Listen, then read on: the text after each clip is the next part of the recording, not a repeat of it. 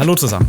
Hallo zusammen zu einer Sonderfolge der Coaches Corner. Also keine weitere Session, sondern heute mal eine Sonderfolge zum Ironman Hamburg. Aber bevor wir anfangen, ein ja, trotzdem herzliches Hallo nach Frankfurt, wie immer an Mario. Guten Morgen, Sebastian. Jetzt haben wir uns äh, vor 48 Stunden getroffen. Jetzt sehen wir uns schon wieder hier aus nicht so schönem Anlass. Ähm, aber guten Morgen trotzdem. Ja, das stimmt. Aber wir haben, glaube ich, direkt an der Strecke noch entschieden, dass es irgendwie, ja, dass wir das irgendwie heute machen wollen. Und ähm, bevor wir loslegen, möchten wir beide, ich denke, Mario, du bist da der gleichen Meinung, erst einmal nochmal unser Mitgefühl und am Ende des Tages auch unser Beileid den Opfern und den Hinterbliebenen des Motorradfahrers, der dann am, in Hamburg am Sonntag leider verstorben ist, ähm, ja, ausrichten. Und unter dem, ich sag mal, Vorsatz bzw. auf der Grundlage möchten wir heute das Ganze auch besprechen. Und am Ende des Tages geht es uns darum, hier einen Beitrag zur Lösung der Gesamtproblematik irgendwie mm, ja, zu leisten, sage ich mal. Auch wenn die sportliche Komponente heute sicherlich ein bisschen in den Hintergrund rückt. Also ich glaube, wir werden jetzt heute keine sportliche Bewertung hier großartig abgeben, auch wenn die eine oder andere Leistung sicherlich mehr als respektabel war und das ist eigentlich auch sportlich fast schon sagen wir mal zumindest hinten raus, spannend war im Laufen und schon beeindruckend. Aber ich denke, das soll heute mal ja, ja in die zweite Reihe rücken, glaube ich. Ja, das rückt in die zweite Reihe. Wir müssen es trotzdem ansprechen. Also jetzt nicht die Leistungen per se, sondern äh, vielleicht die Art und Weise, wie das Rennen am Ende zustande gekommen ist und dass, äh, dass da auch Sportler Leidtragende gewesen sind. Äh, ähm, im, im, Profifeld, das müssen wir schon noch ansprechen. Aber klar, es geht jetzt nicht hier darum äh, zu sagen, dass Denise Chevreau äh, 231 gelaufen ist. Das kann jeder in Ergebnisliste nachlesen. Das müssen wir nicht mehr aufdröseln. Das ist auch nicht Bestandteil des, des heutigen Gesprächs. Das ist auch klar. Ja, genau. Ja, dann ähm, mal vorne angefangen, weil das ist irgendwie, ich habe, ähm, wir sind aufgestanden, so wahrscheinlich du bist auch da gefühlt wieder mitten in der Nacht da, sonntags aufgestanden und irgendwie habe ich dann zu Freddy gesagt, als wir aus dem Fenster geschaut haben, beziehungsweise dann auf die Straße. Hm, wir waren so ein bisschen weiter hinten in, in der Stadt Richtung Hafen im Hotel und dann, dann schien so die Sonne morgens, die aufgehende Sonne, so in diesen Kanal da hinein. Ich weiß jetzt nicht, wie der heißt, äh, zwischen den Häusern. Und dann habe ich schon zu Freddy gesagt, das ist ja fast schon zu schön, um wahr zu sein. Er meinte, das ist ja Wahnsinn. Also es war ja wirklich alles sozusagen angerichtet für einen wunderschönen Triathlon-Tag, wie in Hamburg vielleicht äh, beim Ironman zumindest noch nicht erlebt hat. Also mal ohne Blaualgen, ohne, weiß ich nicht, schlechtes Wetter. Ähm, es war fast windstill. Ich glaube 10 bis 20 km/h Wind. Das ist ja quasi windstill in Hamburg.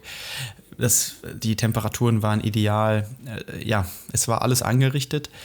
Nichtsdestotrotz, und ich glaube, du hattest ja auch Athleten am Start und ähm, ich auch, ähm, auch Profiathleten und irgendwie war vor, morgens schon der Wurm drin. Jetzt muss man ja sagen, der Start war um Viertel nach sechs. Wenn dann die Wechselzone um 5 Uhr aufgemacht wird, ist schon, schon stramm mit, der langen, mit den langen Wegen dann dort auch vor Ort. Aber es war dann auch nicht 5 Uhr, sondern später. Da war dann, glaube ich, schon der ein oder andere Triathlon-Profi ein bisschen nervös. Und ich weiß auch nicht, wie du den Start wahrgenommen hast, aber das fand ich auch ein bisschen skurril, denn es gab ja so eine Vorbereitungs-Startbox für die Profis. Dann wurden die Top 10 Athleten quasi aufgerufen.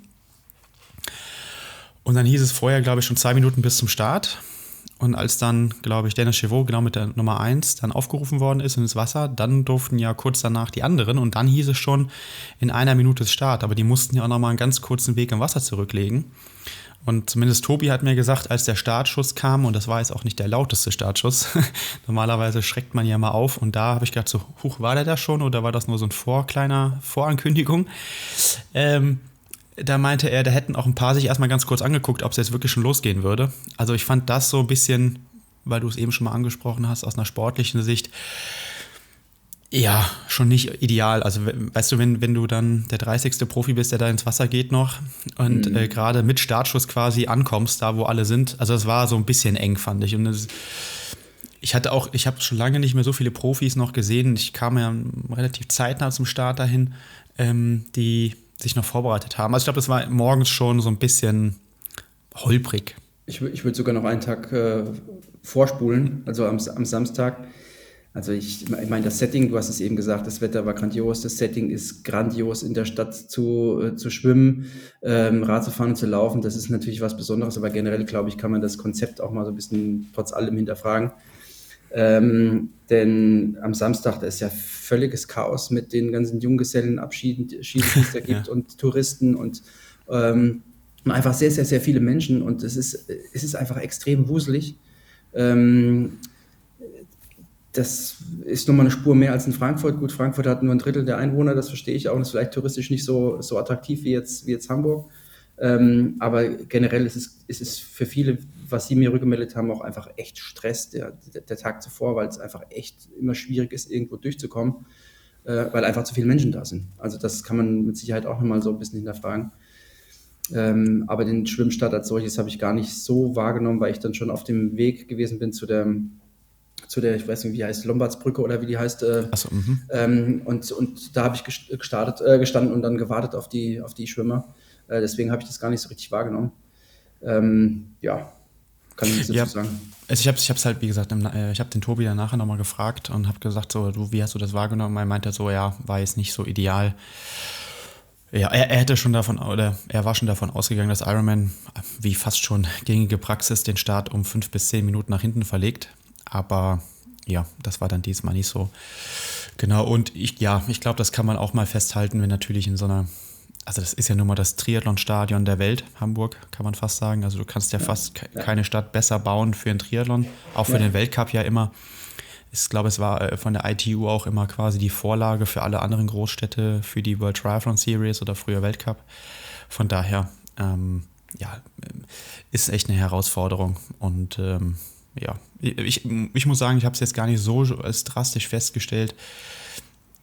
Aber ja, dass wenn das die Athleten so wahrgenommen haben, wird das schon richtig sein. Aber. Es ist ja immer, mhm. genau, es kommt immer an, wie, wie du das auch wahrnimmst oder wie selbst du vielleicht auch gestresst bist oder genau. wie du generell mit Stress umgehst. Und wenn du natürlich irgendwie, keine Ahnung, in einem Schweizer, ohne die Schweizer jetzt bashen zu wollen, in, in einem Schweizer Bergdorf wohnst und halt Menschen dir per se jetzt erstmal schon komisch vorkommen, dann, dann, und du kommst dann in so, ein, in so ein Setting, dann ist es vielleicht auch einfach Chaos. Aber wenn du natürlich den ja, Menschen gewohnt bist, dann nimmst du es vielleicht auch anders wahr. Also das ist jetzt auch eine subjektive Bewertung des Ganzen von, von, von Sportlerseite. Ja. Okay, aber dann, ich glaube, kommen wir zu unserem eigentlichen Hauptkritikpunkt an der ganzen Geschichte ehrlicherweise muss ich sagen, ich habe die Kritik im Vorhinein, also was die Strecke angeht, ja insbesondere gar nicht so wahrgenommen. Muss aber auch sagen, dass ich da jetzt auch nicht auf Social Media die ganze Zeit hoch und runter surfe wegen irgendwelchen Veranstaltungen. Das, da bin ich jetzt, habe ich jetzt nicht das allergrößte Interesse. Das muss ich da ganz klar an der Stelle mal vorweg äh, senden. Aber neben der Strecke war ja eigentlich die Hauptproblematik, ähm, ja, ich, ich sage das jetzt mal, die Begleitfahrzeuge, die Begleitmotorräder. Mhm. Und egal wie wir das jetzt hier besprechen, was mich an der ganzen Sache wirklich eklatant stört ist, oder stört ist, in dem Fall macht es mich ja sogar dann traurig, ist, das war ja schon seit Ewigkeiten bekannt. Das haben wir hier in der Coaches Corner auch schon, glaube ich, zwei, dreimal ja. besprochen. Und ich finde, also wenn es jetzt nicht verstanden worden ist, weiß ich nicht, was noch passieren muss, weil es ist einfach eklatant äh, schlecht einfach. Ich habe einen Screenshot gemacht, ähm, kurz ja, an diesem Deich. Ich glaube, ich glaub, es war jetzt sogar so fünf Kilometer vielleicht vor, vor der Unfallstelle. Auf dem Foto habe ich inklusive der, des Kameramotorrades, das gerade die, die Aufnahme macht, von der ich dann quasi den Screenshot gemacht habe, waren es zehn Motorräder und ich habe schon gehört, das waren teilweise zwölf auf neun Sportler. Ja, und, Josh, Josh Amberger ja. hat von 18 Motorrädern gesprochen. Ähm, keine Ahnung, welche Zahl jetzt richtig oder falsch ist, auch am Ende scheißegal, sage ich mal ganz hart. Es sind einfach zu viele. Das, ja. äh, das, das, das würde ich mal so festhalten wollen. Definitiv. Und weißt du, wenn selbst ein Frodo, der kurz nach dem Aufstieg fast schon umgefahren worden ist vom Motorrad, habe ich gesehen. Ich stand ja da mhm. bei T1. Also Katastrophe wirklich. Da, äh, wo dann quasi das Gatter auf war und die Motorradfahrer reinkommen, fahren sie quasi erstmal Frodo fast um. Ähm, dann war das, glaube ich, noch im Livestream zwei, dreimal kritisch mit ihm, wo er dann ja auch laut gebrüllt hat einmal. Ich weiß nicht, ob du das nochmal angeguckt hast. Ähm, Habe ich gesehen. Und wenn er selbst sagt, ähm, jetzt kann man ja auch durchaus kritisch sagen, er hat, war jetzt auch nicht immer ganz unbenachteiligt in der Vergangenheit durch Motor, Führungsmotorräder und so weiter. Kann man ja, ne? ich glaube, das darf man auch mal an der Stelle auch mal sagen. Habe ich, glaube ich, auch schon mal hier. Mhm. Aber das ist ja nicht der einzige, es geht jetzt nicht um, um Jan, sondern es geht ja hier um einfach immer wieder, wo ist die Aufmerksamkeit des Rennens und wo sind viele Motorräder. Ich glaube, das war jetzt schon 2011, habe ich das zum allerersten Mal gehört, als Andy Rehlert in Rot das Rennen gewonnen hat. Da hieß es auch schon so, ja, waren halt auch nicht wenig äh, ja, Fahrzeuge auf der Strecke. Das ist, ja auch. Sebastian, das ist ein ja. Problem seit Ewigkeiten. Das war schon immer so, das hat selbst Lothar in den 90ern schon zu mir gesagt. Ähm, du musst schnell schwimmen, du musst die Motorräder erwischen, sonst ja. hast du keine Chance mehr. Also das, ja. das Problem ist äh, so alt wie Triathlon selbst. Äh, genau. Also das das äh, ist jetzt irgendwie kein neues Phänomen. Das will ich gar nicht was sagen. Genau. was ich, wo, ja, okay. Ja, ich wollte, ich wollte, ich wollte, und weißt du, wenn dann er selbst er im Zielinterview dann sagt, das war nicht mehr fair. Mhm. Ähm, und ich habe dann auch gesehen, dass dann teilweise die Motorräder auf der ähm, Seiten, ähm, Straßenseite der Profis, also in der Gruppe, nebeneinander gefahren sind, um sich abzusprechen. Da, äh, und der Hogenhaug war es, glaube ich, der dahinter schon, also der wusste gar nicht mehr, wo er noch hinfahren soll. Mhm. Also, äh, also die, äh, da war, ich weiß nicht, da kann man ja natürlich jetzt viel über die, wer ist daran schuld und wer hat da seinen Job nicht gemacht und also irgendjemand wird den nicht gemacht haben, das ist an der Stelle ganz klar. Da kann man natürlich jetzt anfangen, naja, A, die Motorradfahrer haben es in der Situation für sich entschieden. Ähm, äh, B, äh, es hat aber die ja jemand irgendwie mal ja, geschult darin, wie sie es machen sollen vielleicht, oder es gab keine strikte Vorgabe. Und C, es ist mir eigentlich egal, was A und B ist. Die dürfen gar nicht da sein, weil es einfach zu viele sind. Mhm. So. Ja, es bleibt die große Frage, ob die, ob die eine Schulung bekommen haben oder das weiß ich nicht, wie das genau abläuft bei Ironman oder generell im, im Triathlon abläuft, ähm, dass die Motorradfahrer da auch geschult sind. Ich, ich komme ja aus dem Radsport, dort ist es eine ganz andere Nummer. Da gibt es den sogenannten Regulator. Das ist ein ehemaliger Radprofi, der halt auf dem, auf dem, auf dem Moped mitsitzt und der die Situation einschätzt, beziehungsweise da gibt es Menschen, die nennen sich Kommissäre, die dann, äh, die dann ganz klar sagen, das Moped muss dahin fahren oder muss dahin fahren. Und das ist, äh, ist auf jeden Fall geregelt. Und die Leute, die dort Moped fahren, die wissen, was sie da tun. Das will ich jetzt keinem absprechen, dass er nicht weiß, was er tut. Um Gottes Willen, es geht auch nicht um Schuldzuweisung am Ende des Tages. Hm. Ähm, aber es wirkte so ein bisschen chaotisch. Also ich habe auch Situationen gesehen, ich habe zwischendurch, ich habe an der Strecke gestanden, ich habe aber zwischendurch den Stream angeguckt und äh, da gab es eine Situation, dass ein Polizeimotorrad neben einem Kameramotorrad herfährt, genau, und dann kam von hinten die Gruppe an und die mussten abbremsen. Das kann ja, das meinte ich. Das, das ja. kann alles nicht sein. Oder ein anderer, anderer Kommentar von, von Sebi Kinde, der das auch wieder, wieder grandios moderiert oder kommentiert hat, was, was ich kurz äh, gesehen habe, als äh, Jesper Svensson attackiert, sagte der Sebi, das ist, ein, das ist jetzt ein, eine blöde Situation oder ein, ein dummer Move, weil der Wind von links kommt und die Kameramotorräder ja quasi die ganzen Radfahrer von, von linker Seite mhm. abgeschirmt haben und die quasi im Windschatten gefahren sind, der, der Kameramotorräder. Ähm, allein das schon, also erstens, Sebi hat das, wie gesagt, extrem gut gemacht ja. und hat natürlich auch den Blick aus all den Jahren Erfahrung. Ähm, aber das, das zeigt ja auch, dass es losgelöst von dem Sicherheitsaspekt auch niemals, niemals fair sein kann, den, den anderen Sportlern gegenüber, die von hinten kommen. Ja. Das ist einfach, es, es, sind zu viele. Ich verstehe, dass, dass äh, Bilder gemacht werden wollen, dass ihre, die Sponsoren ins rechte, rechte, rechte Licht gerückt werden. Ich kann nicht verstehen, dass, ähm, dass Laufschuhsponsoren äh, Content Creators beim Radfahren auf die Strecke schicken, damit Bilder gemacht werden von, vom Radfahren. Ich verstehe verstehe nicht, weil das ist ja nicht, ist ja kein Radsponsor, sondern es ist ja ein Laufschuhsponsor. Ähm, ich kann aber auch nicht verstehen, dass manche Athleten ähm, Manager auf dem Moped dabei haben. Ich will jetzt da keinen Namen nennen. Ähm, das sind alles Dinge, die gehören. Ja, die eine Media-Akkreditierung, by the way, haben. Und keine ja, Manager-Akkreditierung. Ja, ich ja, weiß. Ich, ich, das ist, ja, das, es gibt, es gibt kein, ist ja genau das, was ich damit kritisieren will. Ja. Und, und, es gibt halt auch Sonderregeln in der ganzen Geschichte, ne?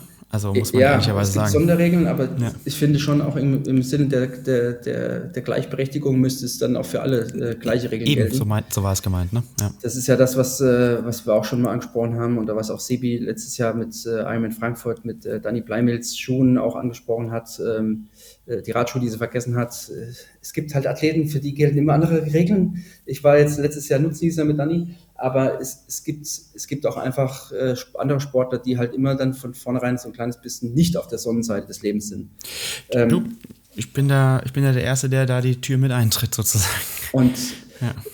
Ja, und ich finde es auch schwierig mittlerweile, wenn, wenn äh, Athleten ihre eigenen Social Media Content Creators, wie es heißt, dabei haben und dann während des Rennens halt auf Instagram Videos zu sehen sind äh, und, und, in der Story Stories zu sehen sind von, vom Motorrad runter, wo dann die Athleten gefilmt werden. Warum? Warum? Mhm. Dann lieber eine ordentliche TV-Coverage hinbekommen, ein Kameramotorrad in der Spitzengruppe und vielleicht nochmal in der zweiten oder in der dritten Gruppe, dass man auch mal andere Bilder sieht als nur die Spitzengruppe. Und oder, oder meinetwegen auch, wenn es eine Akkreditierung gibt, dann halt nur für die ersten 50 Kilometer oder ersten 40 Kilometer, dann kommt, wird durchgetauscht, dann kommen die nächsten, dass jeder vielleicht auch mal aufs, aufs Moped ja, darf. Vielleicht auch nach, nach, nach Strecke. Also vielleicht jetzt hier mal nicht, ne, weil es zu eng ist oder was auch immer hier könnte man jetzt, die 10 Kilometer sind wunderbar, da haben wir kein Problem mit, weiß ich nicht, ne, Out and Back, also Gegenverkehr. Hier können wir die Abstände einhalten. So, gar kein Problem alles. Ich finde das genauso, ich, also ich kann das, also da geben wir uns, glaube ich, die Klinke in die Hand. Ich habe zu Freddy gesagt, als wir da waren, meinte ich zu Samstag, ach du, ich glaube, morgen können wir schon mal so ein bisschen auch unsere Eindrücke äh, vermitteln vom, vom, vom Wettkampf und so weiter. Als wir dann aber den Stream gesehen haben, habe ich gedacht, warum soll ich hier überhaupt noch was vermitteln? Ähm, also vor dem Unfall. Das ist doch heute super gecovert. Also wir brauchen ja nicht noch 100, also wir brauchen nicht auch noch unseren Brei dazugeben oder unseren Senf ähm, vom, vom Rennen. Und ich habe die Frage mir gestellt, also erstmal, Sebi, wollte ich auch nochmal ganz klar sagen, super, super Job. Und auch mal so, ein, so einen Spruch raushauen wie, es muss doch jetzt nicht noch ein Instagram-Video produziert werden ähm, wie du es gerade auch gesagt ja, hast. Ja, so. ja also es, ist doch, es hat ja keine Qualität. Also ich habe da ähm, auf dem Screenshot, den ich da habe, fährt hinter dem Kameramotorrad jemand, ähm, er, steht, fährt dann noch ein Motorrad und derjenige, der hinten drauf sitzt, hat einfach nur ein Handy in der Hand und filmt damit irgendwas. Da habe ich mir echt gedacht, also das ist jetzt das Unnötigste von allem. Ja. Also noch nicht mal eine hochqualitative Kamera, mit der man ein gutes Bild produzieren kann oder so. Also also die, das braucht man nicht mehr. Ähm, ich glaube, da sind wir auch dann als, als Medienschaffende, also ich nehme jetzt mal die Triathlon Crew und weitere, dann auch da angehalten, glaube ich, dann nicht immer noch zu denken, wir müssten dann auch noch mal was produzieren und, und, äh, und vor allen Dingen nicht noch eine Akkreditierung sich holen. Wofür? Also gestern, äh, sorry, vorgestern war das sehr, sehr gut von der Sportschau übertragen, fand ich, mit einem Experten, der das gut nach Hause produziert, äh, gebracht hat. Da brauchte man jetzt nicht noch mal eine Alternative schaffen. Und äh, was ich dazu auch nochmal sagen möchte, ist, ähm, ich, ich, ich stelle mir so ein bisschen die Frage, wir haben ja lustig, was ist lustigerweise, wir haben ja letzte Woche über Kraichgau und, und PTO und so weiter gesprochen. Und da haben wir über die Professionalisierung des Sports gesprochen. Ich habe mir dann gestern die Frage gestellt, ja, wie wäre das, wenn im Fußball, ja, wir haben ja auch dann letzte Woche ein bisschen ganz kurz über Fußball gesprochen, mit dem Schiedsrichter immer irgendjemand noch äh, hinterherlaufen würde mit einem Handy und davon ein Video jetzt drehen würde. Das, das wäre ja völlig abstrus, aber so viel anders. Oder ähm, man sitzt im Stadion beim Tennisspiel und filmt noch mit seinem Handy und das würde man jetzt auch noch mal übertragen. Ich halte das für völlig unnötig und das ist also in dem Fall natürlich skurril, aber gerade ist es ja nicht wirklich anders. Und, bei, Be bei, Be bei, Bewegbildern bin ich bei dir. Ich verstehe aber, ich verstehe aber auch, dass es natürlich Printmedien gibt oder dass äh, Sportler ähm, Bilder brauchen von, von ihren Wettkämpfen, um dann letztendlich, keine Ahnung, ihre Sponsoren in irgendeiner Form zu befriedigen oder, oder halt die Sponsoren in irgendeiner Form zu präsentieren. Das, das, das verstehe ich schon. Also das, das muss schon irgendwo auch gewährleistet sein. Ähm, dass es eben für Printmedien, dass es da auch, dass, es, dass, dass Fotos gemacht werden und keine, keine Bewegbilder. Ja, das, das muss, schon, muss schon stimmen irgendwo. Aber guck mal, die ähm, stehen ja beim Fußball auch nicht auf dem Platz, sondern hinter der Leit, äh, äh, wie heißt es, hinter der Werbetafel. Verstehst du? Also es muss halt Regeln geben. Und, ja, gut, und, das, und das ist ja, ich weiß nicht, das ist, also den Vergleich finde ich jetzt ein bisschen schwierig, weil das Fußballfeld ist, ist begrenzt. Ist begrenzt, ist mir schon klar. Es, ja. bewegt sich nicht. Ähm, also, dass man da in, auf, der, auf dem Motorrad jemanden dabei haben muss, um halt ein Foto zu machen, das ist schon klar. Und aus dem Stand heraus, also sprich von der Stecke, an der Stecke stehend, wird es zumindest beim Radfahren halt einfach schwierig. Ähm, mir geht es ja auch, sorry, mir geht ja auch eher um die, um die Regulierung. Also nicht, ist mir schon klar, dass die jetzt nicht irgendwo stehen können. Und mal warten können, bis da jemand vorbeikommt und dann, oh, nicht erwischt, und dann haben sie nicht nochmal eine Chance, das ist mir klar. Aber es geht mir um die Regulierung und wie gesagt, ein Streckenabschnitt, der sicherer ist oder was auch immer. Und dann ja. halt, äh, äh, dann halt nicht alle. Ähm, und vielleicht auch, dass man ein TV-Bild ähm, produziert und das, da kann man halt Rechte einkaufen. Also dann, ich, ich beziehe das jetzt mal auf uns, wenn wir jetzt von Ironman Hamburg oder von welchem Rennen auch immer ein Video produzieren wollten, dann wäre es ja an uns quasi eine Lizenz dafür einzukaufen. Dann würde es halt, ne? Also das wäre ja zumindest das Normale. Äh, so wie man es aus anderen Sportarten auch kennt. Da produziert ja auch nicht einfach jeder das, was er irgendwie nochmal will und mit der GoPro irgendwo nochmal. Also ähm, finde ich dann immer schwierig. Aber du hast natürlich, du hast natürlich recht, die, alle Seiten müssen bedient werden und alle abgeholt werden, aber das ich finde das mit diesem Kommissär oder mit diesem ähm, Regulator, ja, ja, ja. Ähm, der, der, das könnte er zum Beispiel, ich habe direkt eben, als du es gesagt hast, gedacht, so, ja, das wäre ein Sebi Kiele, ja, weil der absolut, hat schon so häufig absolut. ein Rennen angeführt, der weiß ganz genau, wann es wo nötig oder möglich ist. Und, so was im äh, Radsport, im Radsport Adam Hansen, der ist jetzt auch ja, in der Position weiß, bei, der, bei der UCI, der halt äh, das Thema Streckensicherheit äh, nochmal noch mal neu aufgreift und nochmal versucht zu optimieren. Und sowas muss es im, muss es im Triathlon auch geben. Der, derjenige, wenn das jetzt Sebi Kienle macht, fände ich es total geil. ähm, der muss mit am Tisch sitzen mit den, mit den Behörden und mit, mit dem Rennveranstalter und der muss dann seinen Senf zu abgeben, ey, die Strecke ist überhaupt fahrbar oder ist es, äh, ist es, äh, ist es eben nicht fahrbar. Und dann kommt auch dazu, dass es eine, eine, eine EM ist äh, mit, mit 3000 Leuten. Es geht um fünf Slots, es geht um Kohle, es geht um, um irgendwo Form auch um Existenzen. Ähm, und dann auf so einer Strecke, puh, das fand ich schon von vornherein ein bisschen schwierig. Mhm. Interessanterweise, die Laura Philipp letztes Jahr, äh, mhm. oder sie hat es jetzt am Sonntag gepostet, ich habe es gesehen auf, auf Instagram. Sie hat gesagt, letztes Jahr bei den, beim Frauenrennen hat man gesagt, ich weiß die Zahl nicht mehr, zwei oder drei Kameramotorräder sind erlaubt oder zwei mhm. oder drei Mediamotorräder sind erlaubt und mehr eben nicht, weil es sonst zu gefährlich ist. So, letztes Jahr hatte man das offensichtlich auf dem Schirm und dieses Jahr wird es ja einfach mal ziemlich dumm ignoriert. Äh, und man hat äh, Faktor 6, wenn wir jetzt von 3 ausgehen und 18, was Josh Amberger gesagt hat, man hat die sechsfache Anzahl an, an Mopeds da. Warum? Es gibt mhm. gar keinen Grund. Also das. Ja, ja, ja. Äh, man hat mir ist eigentlich sehenden Auges in, die, in diese Situation hineingelaufen. Ich habe bei Kilometer circa 2 oder 3 gestanden auf der, auf der Radstrecke. Und dann kam die Spitzengruppe und die Motorräder, da habe ich schon auch gedacht, für mich, ui, das ist aber ganz schön eng hier. Mhm. Da war die, die die Straße war durch Pylonen auf, der, auf, dem, auf dem Mittelstreifen halt abgesperrt, ähm, weil es auch äh, Wendepunktstrecke äh, ist. Ähm, und ich habe da gestanden, da war so eine kleine Parkbucht. Und auf der Parkbucht in, oder in der Parkbucht standen Autos.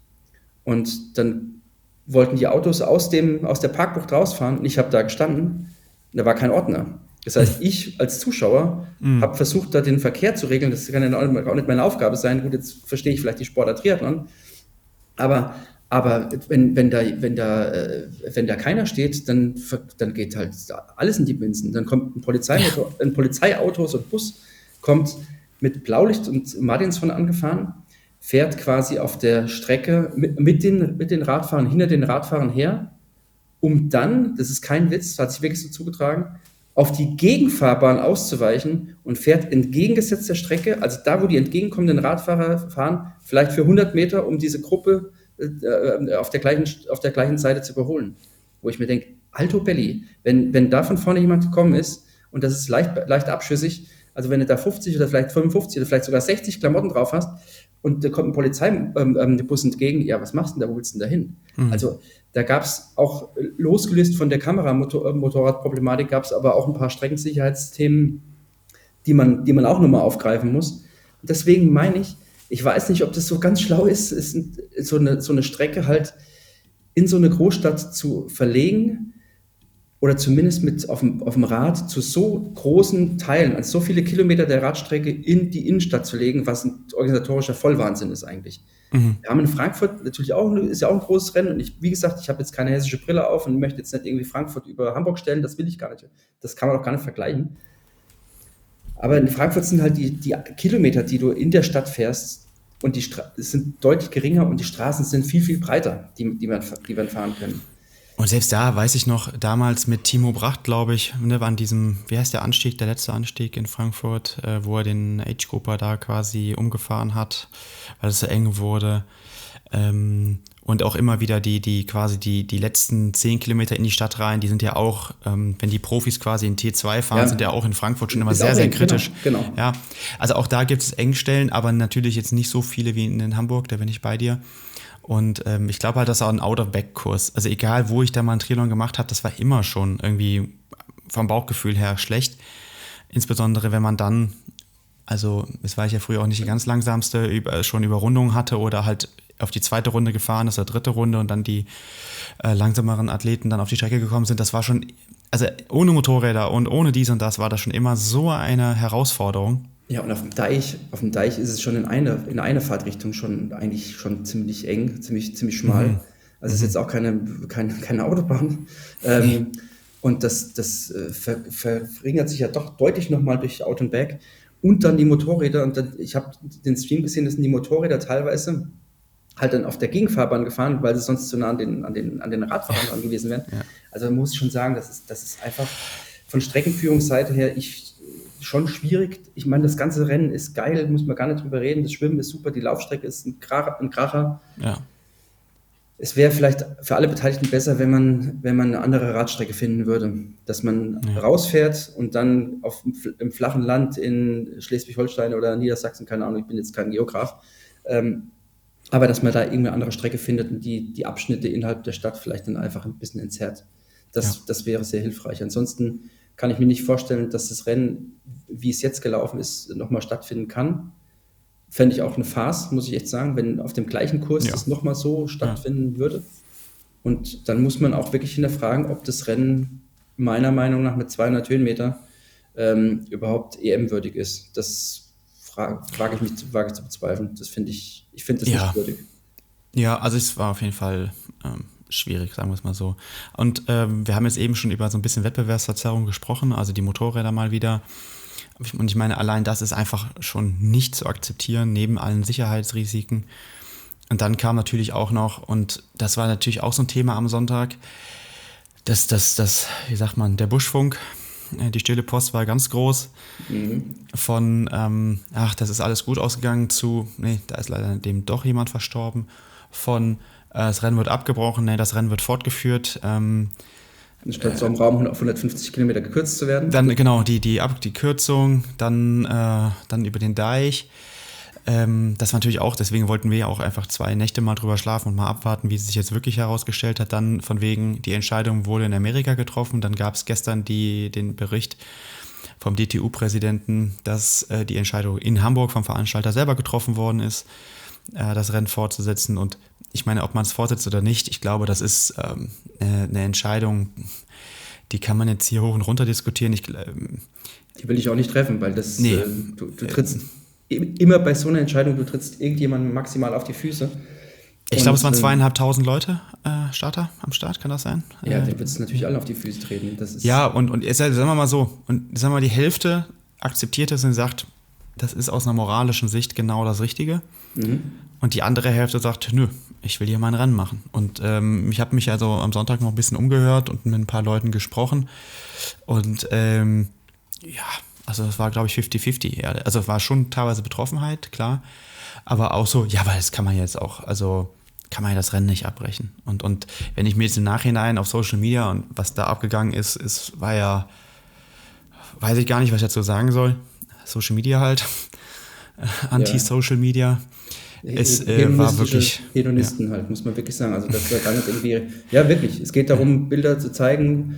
Äh, ich habe mich auch über einen geärgert, der, der da so eine Fanbase bei einer Laufstrecke hat mit DJ und dann, dann äh, ja, in der Story dann tanzende, tanzende Leute am, am Streckenrand, wo ich dachte, ey, muss doch mal drüber nachdenken. Das, mhm.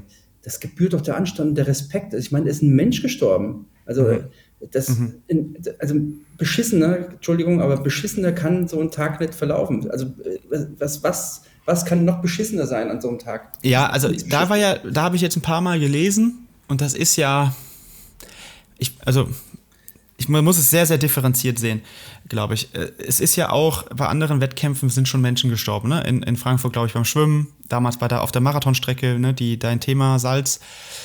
Ähm, und so weiter. Das hat es alles schon mal gegeben. Was für mich eigentlich im Raum stand, war dieser Todesfall, so tragisch er ist, und das ist auf der Strecke passiert.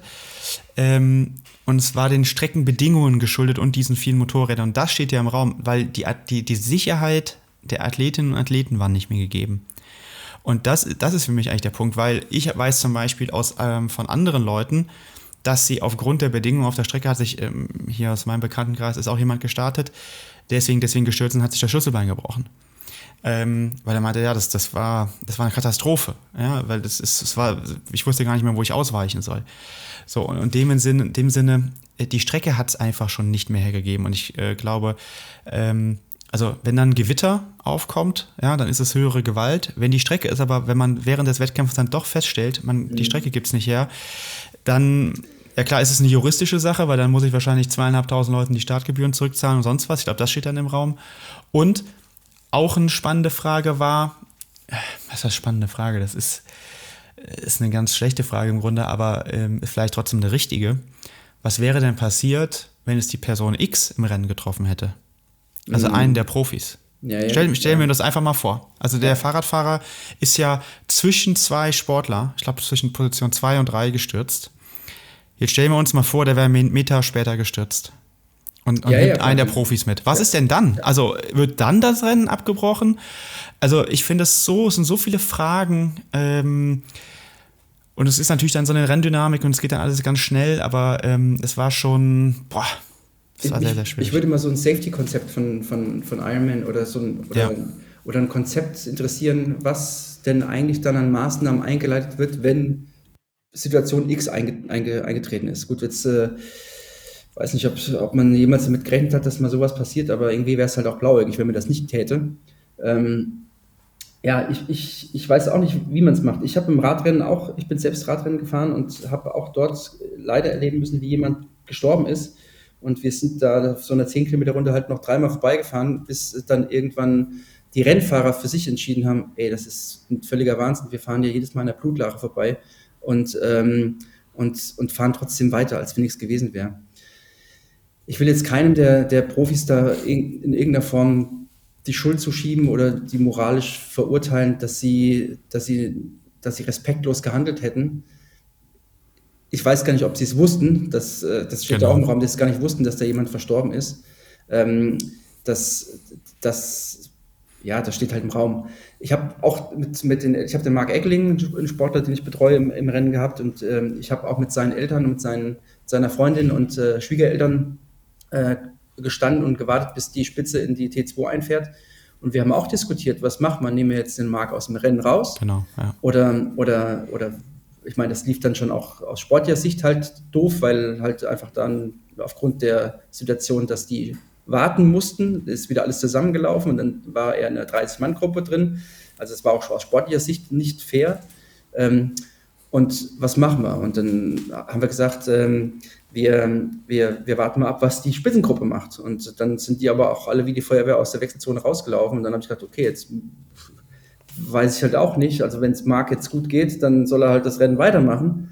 Ähm, und ich habe ihn auch gar nicht gefragt, weil, weil es dann einfach nicht mehr Thema gewesen ist, weil das Rennen ja normal weitergelaufen ist. Also das war, ist, ist einfach eine schwierige Situation. Was machst du denn das? Was machst du da? Nimmst du jemanden aus dem Rennen, sagst, äh, da ist jemand gestorben?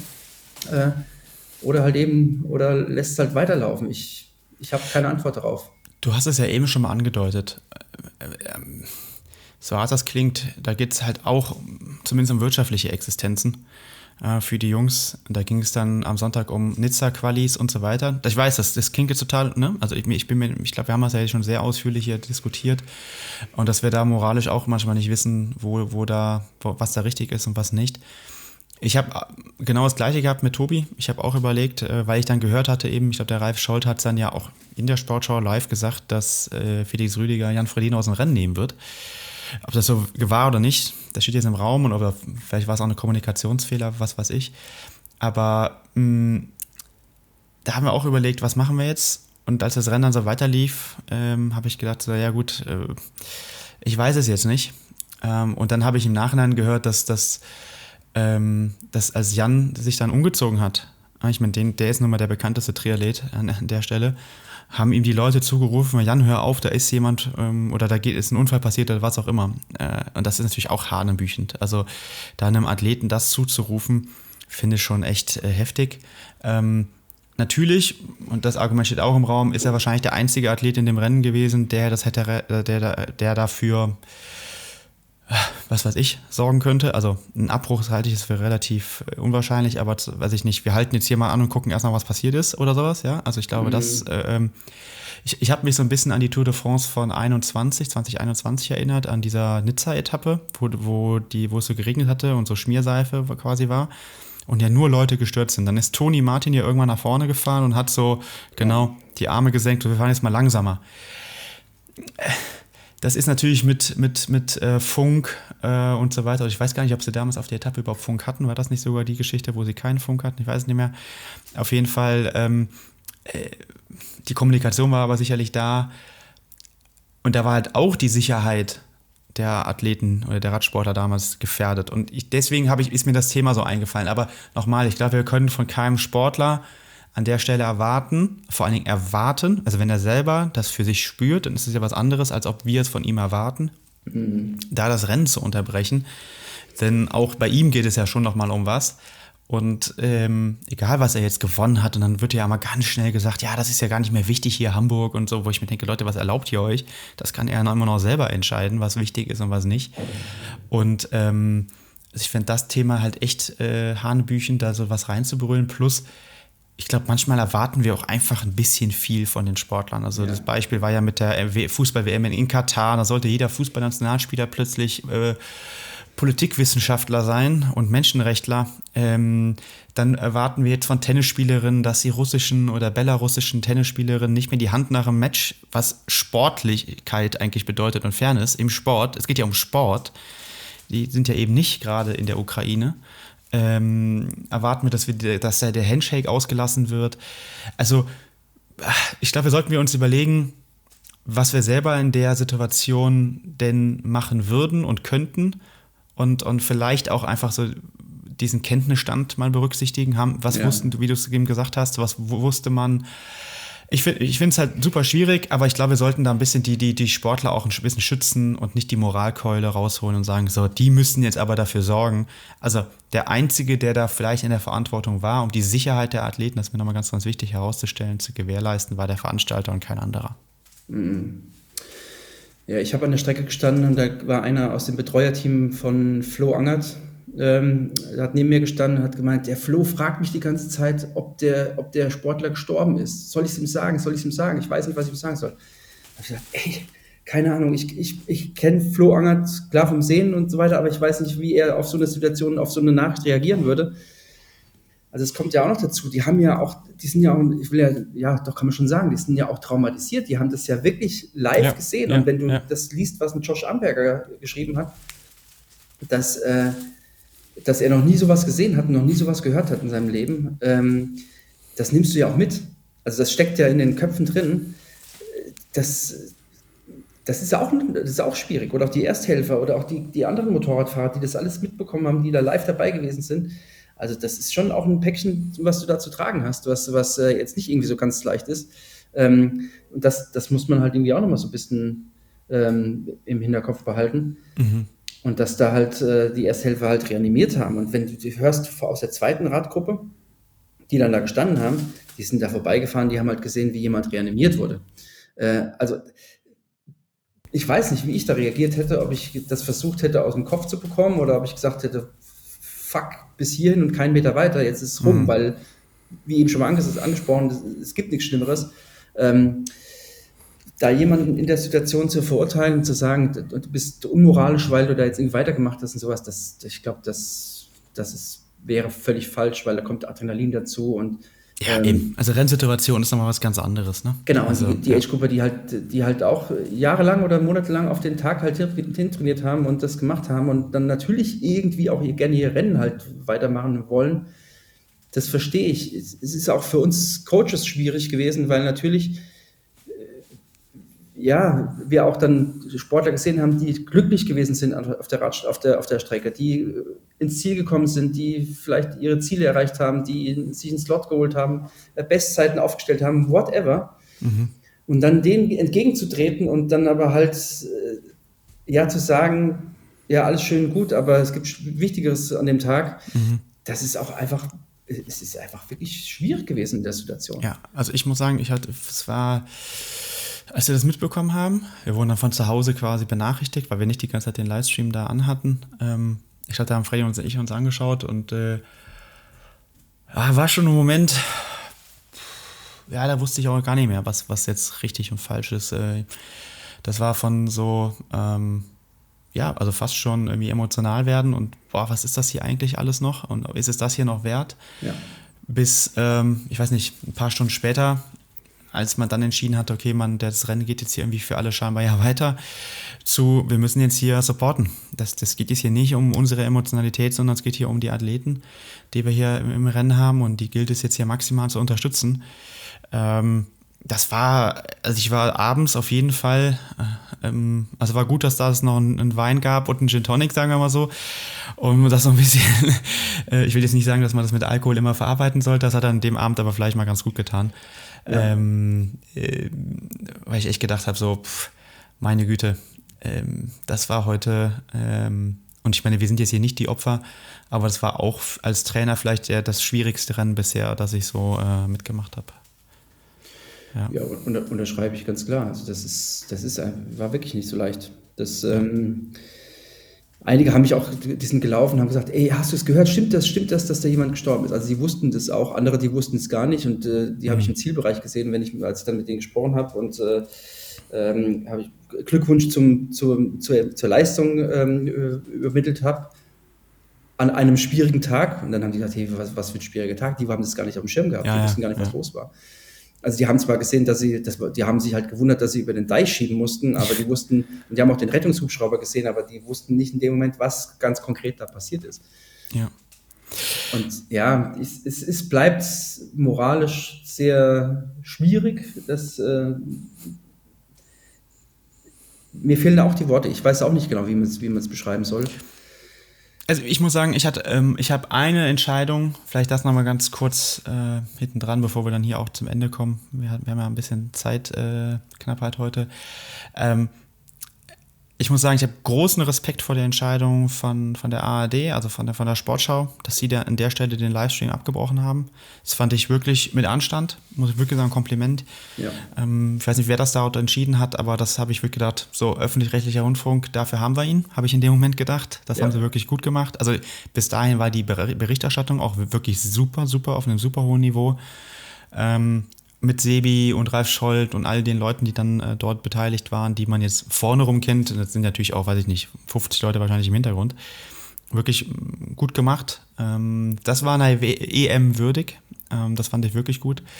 Ähm, was Ironman natürlich dann veranstaltet hat im Livestream, habe ich mir nochmal im Nachhinein angeguckt. Ähm, Völlige Farce. Also zehn, zehn Sekunden, oh, da ist jemand gestürzt, aber es war kein Athlet, es war nur das Motorrad und äh, jetzt geht es hier weiter.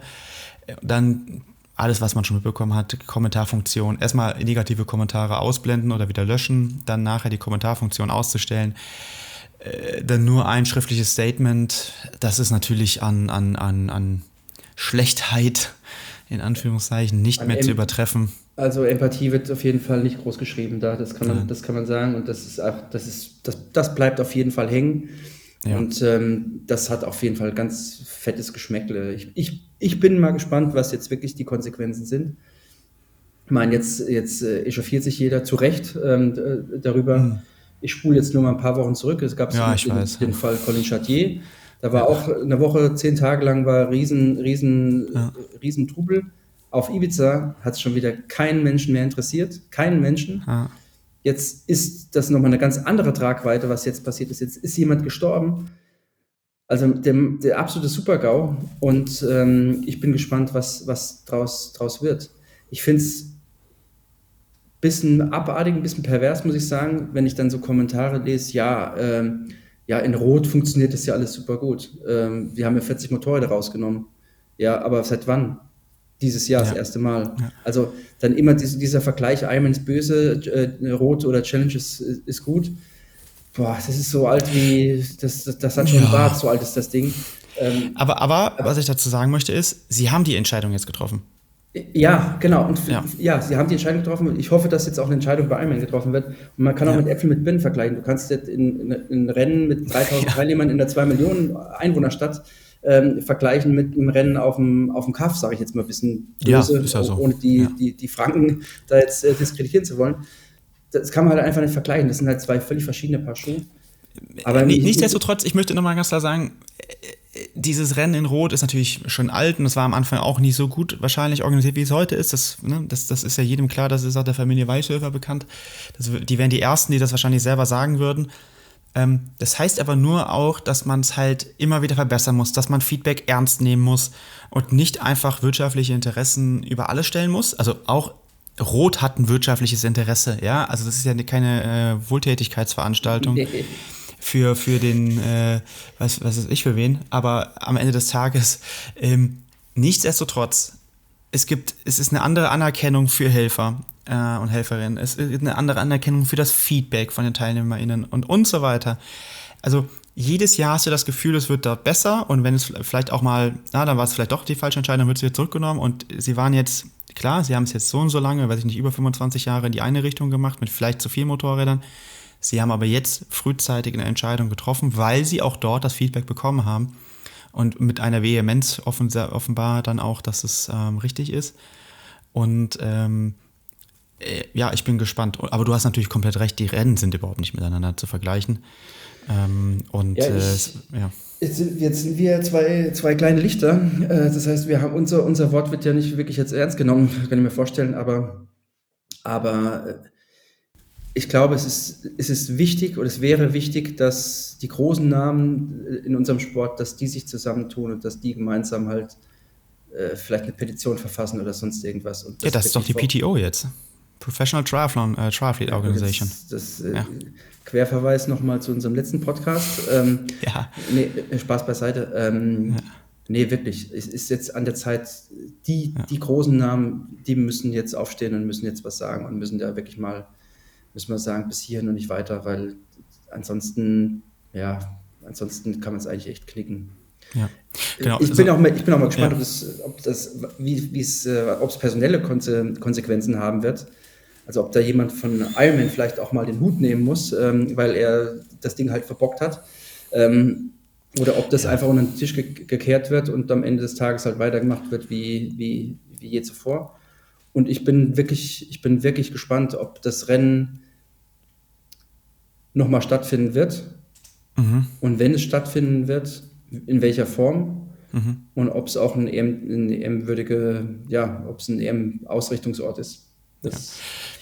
Genau. Lass uns das nochmal zusammenfassen. Ich meine, weil du gesagt hast, wir sind hier die zwei kleinen Lichter, das, da, das würde ich einmal 100% unterschreiben. Wir wollten an der Stelle einfach, ähm, ja, nur vielleicht ein Stück weit, vielleicht hört es ja jemand, äh, dem, der da vielleicht was mitnimmt, ich wollte mich an der Stelle äh, auch nämlich für das Feedback äh, unserer Community äh, bedanken, die uns auf Instagram oder mir sogar auf LinkedIn ähm, also geschrieben haben mit ganz vielen auch und das waren jetzt eben nicht diese kritischen und völlig maßlosen Kommentare, sondern wirklich sehr produktive, konstruktive Nachrichten geschickt haben, wie man es vielleicht äh, besser machen könnte, was sie sehen aus anderen Sportarten. Und da kam das zum Beispiel auch mit der Verantwortung der Sportler, dass man das vielleicht jetzt nicht immer auf die runterwälzen könnte, äh, wie im Fußball, mhm. ne, diese, diese Geschichte und so weiter. Das fand ich wirklich sehr, sehr gut, den Punkt. Und äh, deshalb vielen Dank an euch da draußen. Ich finde, wir haben nach wie vor eine sehr wertschätzende und, und respektvolle, ähm, also im Umgang miteinander respektvolle, agierende Community. Das habe ich in dem Fall dann auch wieder gemerkt, ähm, dass wir da das einfach, ja, finde ich, auf einem, auf einem vernünftigen, mhm. ähm, humanen äh, Niveau schaffen können. Und äh, vielleicht dann mm, ja nochmal so ein Fazit. Ich glaube, das war einfach eigentlich ein, ein wunderbarer, das hätte, wer hätte ein wunderbarer Tag werden können. Es war dann vielleicht ab einer gewissen Zeit erwartbar oder fast schon vorhersehbar, dass sowas passiert. Und mm, die Lösungen sind im Grunde klar. Weniger Begleitfahrzeuge.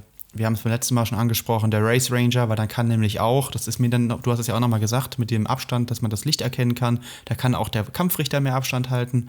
Der fuscht da nicht auch immer in der Gruppe mit rum plus irgendwie äh, Kontrollverfahren, dass es vielleicht auf, irgendwie sogar auf einem iPad bei sich auf Motorrad sieht, wer hält jetzt wie lange schon keinen Abstand mehr oder sowas.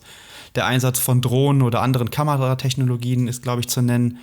die Produktionskosten vielleicht äh, professioneller aufzustellen oder die Produktion professioneller aufzustellen und die Kosten über eine Rechtevergabe zu regeln, äh, damit jetzt nicht jeder Social-Media-Kanal da irgendwie noch ein Foto und ein Handyvideo braucht oder ein Athlet.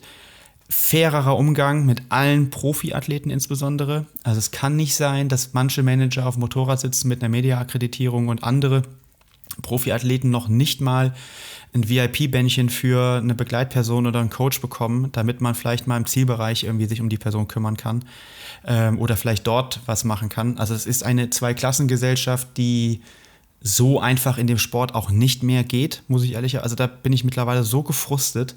Mhm. Ich kann mich da immer noch an, ich weiß nicht, ob ich es gesagt hatte, an Kosumil erinnern. Da hatten fünf Profiathleten, hatten gefühlt, da hatte der Trainer oder die Begleitperson jedes Recht dieser Welt. Ja. Ähm, Felix hatte das angefragt, ob ich ein Bändchen bekommen könnte. Ja, ich habe, es wurde abgelehnt, das, das würde man nicht machen. Und da fragst du dich mittlerweile schon, also ob der Sport da sich äh, ja auch da wieder einen Gefallen tut. Und ähm, wir müssen diesen Sport wirklich, das haben wir beim letzten Mal ja schon gesagt, professioneller gestalten, wenn wir im Sinne der PTO da Richtung ATP-Tour, äh, PGA-Tour und so weiter kommen wollen, ähm, da muss es eine professionellere Vermarktung und einen professionelleren Umgang nicht nur mit Einzelnen geben, sondern wenn dann mit allen, weil der Sport kann nur von vielen getragen werden und nicht von drei und vielleicht einem Superstar. Das hast du schön gesagt. Ich würde noch, ein, noch einmal ganz kurz aufgreifen, das, den, den sportlichen Wert, wirklich, weil das mir auch nochmal so auf der Zunge liegt, weil das einfach nicht fair gewesen ist und auch wirklich Sportler um, um ihre um ihre Chancen betrogen wurden, muss man wirklich auch sagen. Das heißt, die haben wirklich minutenlang an der Unfallstelle gestanden und sind dann wieder losgefahren. Und ich habe von einem Sportler aus der Spitzengruppe, aus dieser Neumann-Spitzengruppe im Nachgang im, im, im After-Race-Bereich gehört, er ist 30 Watt weniger gefahren. 30 ja, Watt weniger als jemals zuvor und ist in seinem ganzen Leben noch nie so schnell gefahren, weil Kameramotorräder und Mercedes-Busse, also vom Veranstalter, Mercedes äh, Vito oder Viano, oder wie die heißen, auf der Strecke gewesen sind und man letztendlich da einfach, ja, einfach mitgesegelt ist. Das ist, das ist nicht in Ordnung. Das muss man wirklich sagen. Und auch, auch Age Cooper, was ich gehört habe, die sich dann, die eigentlich an der Unfallstelle hätten anhalten müssen, die sich dann aber nochmal über den Deich vorbei gesneakt haben, mhm. um, dann, um dann das Rennen äh, letztendlich zu, zu, zu dominieren. Und, äh, und auch andere, die dann, die dann 30 Kilometer abgekürzt haben, in der Ergebnisliste auftauchen äh, heute Morgen habe ich reingeguckt, aber aus der Ergebnisliste nicht rausgenommen wurden. Also ein ganz, ganz konkretes Beispiel, ein Sportler, den ich betreue, ist äh, Vierter hinter AK40 am, am Sonntag gelistet gewesen. Gestern schreibt er mir, zwei wurden disqualifiziert im Nachhinein. Also er ist Zweiter gewesen. Gucke ich auf morgen die Ergebnisliste drin, steht er immer noch auf Platz 4. Also das sind so Kleinigkeiten, wo ich auch denke, das ist halt, das ist so, das ist so wenig Wertschätzung, wirklich so wenig Wertschätzung einem Sportler gegenüber.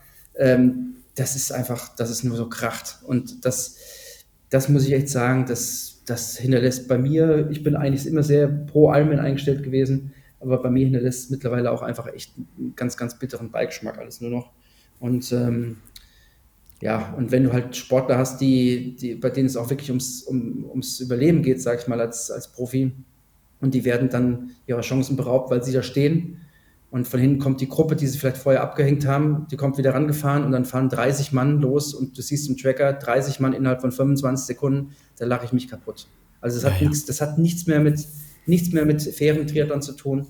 Und auch da muss einfach was passieren, dass Athleten ihrer Chancen nicht aufgrund von Regelbruch oder sonstigen Dingen halt äh, äh, beraubt werden. Weil ansonsten haben wir einfach das Problem, dass keiner mehr den Sport machen will auf professioneller Ebene ähm, und dann, dann kann man den Laden auch zuschließen. Also ja, es, es, es, kulminierte ne, am Sonntag. Es kulminierte also alles auf einmal. Alle Missstände ähm, kulminierten da an einem Tag und sind dann darin geendet, dass einer, äh, ein Mensch sein Leben verloren hat. Äh, das ist im Grunde. Äh, der, traurig, der, traurige Gipfel ja. des Ganzen, so kann man so ja. kann man sagen. So, also ja, unter, unterm Strich, so schön, das, so schön das Setting gewesen ist, so beschissen war das ganze Rennen, um es jetzt nochmal ganz drastisch auszudrücken, aber es war, es hat ja von vorne bis hinten alles irgendwie gestockt. Also es war ja wirklich katastrophal. Gut. Ich glaube, bevor wir uns im Kreis drehen, äh, nee. Mario, vielen Dank, dass du dir da heute Morgen noch die Zeit genommen hast, dass wir das so schnell noch hinbekommen haben. Ich denke, das war irgendwie uns beiden wichtig und ein Anliegen. Und äh, hoffen wir mal, dass es sich in Zukunft jetzt endlich ändert. Und vor allen Dingen, und ich glaube, das ist uns an beiden am wichtigsten, dass das sich nie wieder wiederholt, weil ich glaube, dass, ähm, dass, dass, dass Menschen in unserem Sport aus, aus solchen Umständen oder wegen solchen Umständen ihr Leben lassen, das, ähm, ja, das ist ja, das, das darf sich nicht wiederholen. Nee, dass Menschen sterben, äh, Sport per se ist schlimm genug. Ganz klar, du hast eben angesprochen, es sterben Menschen beim Schwimmen, es sterben Menschen auch mal, weil sie vielleicht einen Fahrfehler machen, weil sie irgendwo stürzen und einfach dann einfach so doof stürzen, dass sie halt sterben. Das gibt es halt leider immer wieder. Das gehört halt so blöd und so unterkühlt das klingt, das gehört halt zu dem Sport dazu. Aber wenn das wirklich quasi fahrlässig ist und auch wirklich auf Ansage, und der Sebi hat das schon sehenden Auges gesagt, ganz zu Beginn des Radrennens, und dann muss man einfach sagen, jetzt reicht's. Bis, bis hierhin ja. und keinen Schritt weiter. Finde ich Gut. auch. Dann hoffe ich, dass wir bei unserer nächsten Session der Coaches Corner positivere Themen haben. Hoffentlich auch wieder einen Gast. Wir sind ja in der Recherche.